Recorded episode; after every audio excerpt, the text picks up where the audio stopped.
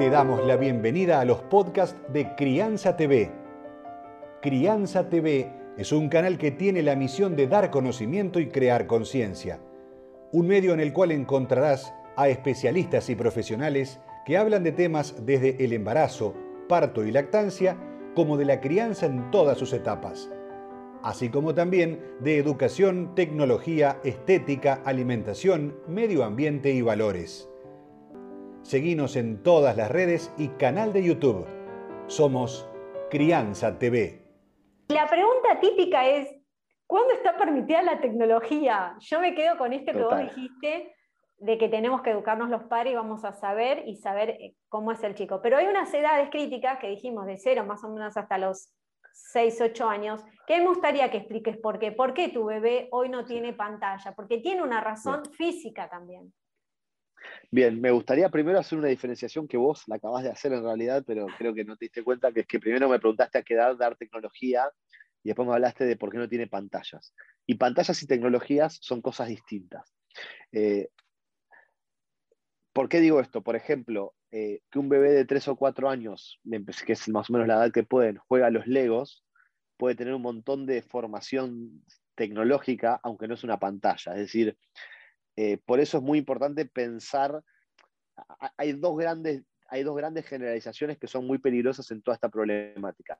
La primera es hablar de tecnología como un único sí o no, digamos, de pensar, bueno, tipo, bueno, pero ¿qué es tecnología? No es lo mismo a los seis años que tengas, no sé, mil amigos en Instagram, que estés jugando un jueguito para nenes de seis años con un montón de limitaciones. Eh, no es lo mismo que tengas, hay una compu en el living en donde vos jugás algo con tu papá al lado que tengas un celular en el bolsillo a los siete años. Entonces, la primera simplificación peligrosa es la de hablar de tecnologías en general. Eh, y la segunda es la de hablar de, me pasa muy seguido, me dicen, bueno, ¿cómo se maneja esto en la niñez? ¿Para qué niñez? ¿Seis años, nueve o catorce? Porque vos habrás visto que hay un concepto que se pierde mucho en esta problemática, que es la progresividad. O sea, cómo desde los cero hasta los 13 años, yo lo marco 12, 13 años, hay una progresividad en donde formamos adolescentes y personas que puedan tomar decisiones cuidadosas y responsables y saludables en el uso de la tecnología.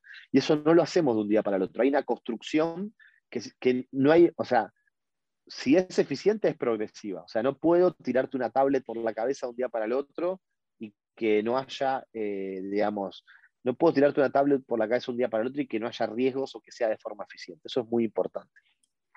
Em, ¿Qué más? No, de, entonces me decía, ¿a cuándo? Claro, me, copé con la introducción, sí, perdón. Eh, a ver, los consejos de las pantallas son los siguientes. El por qué es bastante fácil. El, por qué no, o por qué limitar, o por qué darlas de a poco, que es mucho más claro que por qué no, no es un no, es darlas de a poco. Eh, el por qué darlas de a poco tiene que ver con la nocividad que tienen ciertas cosas a ciertas edades. Y lo curioso es que esto pasa en un montón de aspectos de la vida, pero como que con las pantallas nos hace ruido. Porque yo a mi hijo le corto yo la comida, no le di un cuchillo. ¿Bien? Y si yo te dijera, no, pero dale el cuchillo, dale el cuchillo, ¿cuál es el problema? Tipo, bueno, me decís, no, ¿cómo le dar un cuchillo a un bebé de 10 meses? Eh, y si a los 3 años le pongo una bicicleta sin rueditas, me decís, se va a caer. Y bueno, pero dale una bici sin rueditas. Entonces, de la misma forma que no le damos un cuchillo antes que esté preparado para usarlo, o una bicicleta sin rueditas, o un auto, o lo dejamos salir solo caminando por la calle, porque no queremos que le pasen cosas malas, es exactamente lo mismo con las pantallas. Es decir, tenemos que entender cada tecnología o cada uso a partir de qué edad. Y las pantallas, sacando alguna excepción muy extrema, son muy nocivas los primeros años de vida, porque afectan el desarrollo cognitivo, porque afectan el desarrollo del lenguaje, que bueno, está asociado a lo cognitivo, porque pueden alterar el sueño. Eh, y, me parece que generar buenos hábitos, digamos, vos sabrás, ustedes calculo que habrán, hablado de alimentación saludable, digamos, por lo que estuve viendo, sé que estuvieron hablando con Sabrina, que, que Sabrina sí, que, habla mucho de estos temas y, estoy seguro, viendo lo que, de lo que lo sigo en Instagram, de, la, importancia que le dan a estos temas. Eh, yo dice, ¿por qué no le doy azúcar agregada a mi hijo hasta los dos años, por ejemplo?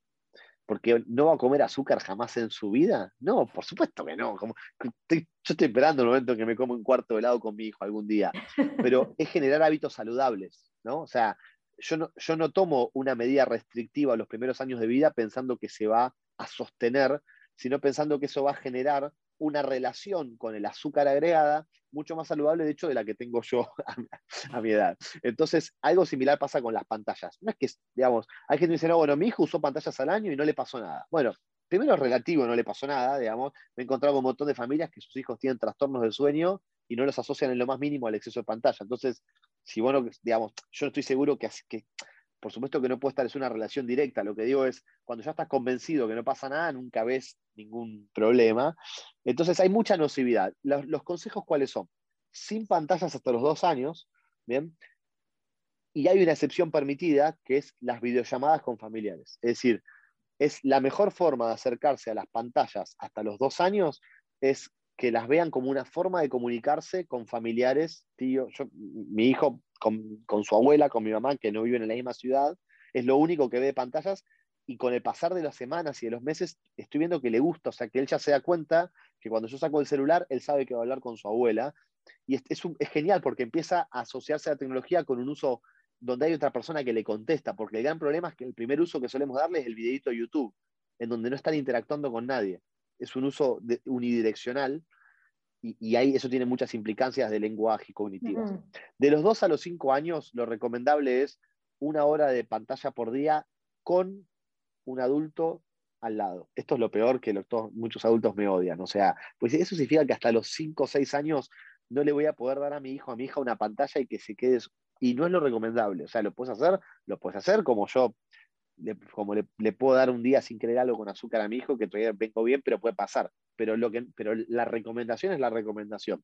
Y la recomendación es que la autonomía con las pantallas aparece a partir de los 5 o 6 años. Es decir, menor, el, niño y la niña con la pantalla sin ningún adulto alrededor, aparece de a poco a partir de los 5 o 6 años. Y a partir de los 8 o 9, son referencias, cada familia las puede adaptar, pero es importante que les demos cierto marco referencial. Eh, a partir de los 8 o 9 empieza a aparecer de a poquito la idea de dispositivo personal, que yo recomiendo que se estire lo más posible y que intenten que no tenga, que a los 6 años no digan mi, tablet, mi celular, mi computadora. Eh, lo ideal es que sean entornos compartidos, pero que tengan autonomía en esos entornos compartidos. La siguiente etapa es el, dispositivo personal o la aplicación, o sea, mi, mi red social, que puede ser una red social para menores, algún jueguito, y atrás de eso aparece el dispositivo móvil personal, que es la siguiente etapa, idealmente lo más cercano a los 12 años. Yo sé que hoy es muy difícil llegar a los 12 años, pero llevarlo lo más cercano posible y por última etapa la autonomía total. O sea, y eso es importante, porque después me encuentro con familias, hay como una disociación, ¿no? Y perdón que soy larguero. Es como que cuando los, cuando los chicos son muy chiquitos, las familias tienden a pensar que las restricciones que yo sugiero, o que sugiere, porque tampoco que yo inventé nada, son muy restrictivas. O cómo yo le doy la tablet y se calla y come. O voy a un restaurante, ¿cómo no le doy una tablet para que se calme en el restaurante? Eh, hay como una visión de que hay que ser menos restrictivo. Pero cuando llegan a la adolescencia me vienen todos a pedir restricciones. Y yo en la adolescencia soy no. A la adolescencia hay que darle autonomía porque hay, familias que me preguntan cómo espiar a sus hijos de 15 años. ¿Cómo vas a espiar a tu hijo de 15 años? O sea, eh, le tendrías que haber dado las herramientas para que sepa cómo cuidarse, para que sepa pedir ayuda, levantar la mano y decir, acá necesito ayuda. Hay como una disociación en donde cuando yo sugiero restricciones, las familias no las quieren, y cuando yo sugiero autonomía y libertad, las familias me piden restricciones. Así que estamos trabajando en eso. Recordá, somos Crianza TV, donde todos los temas tienen su lugar.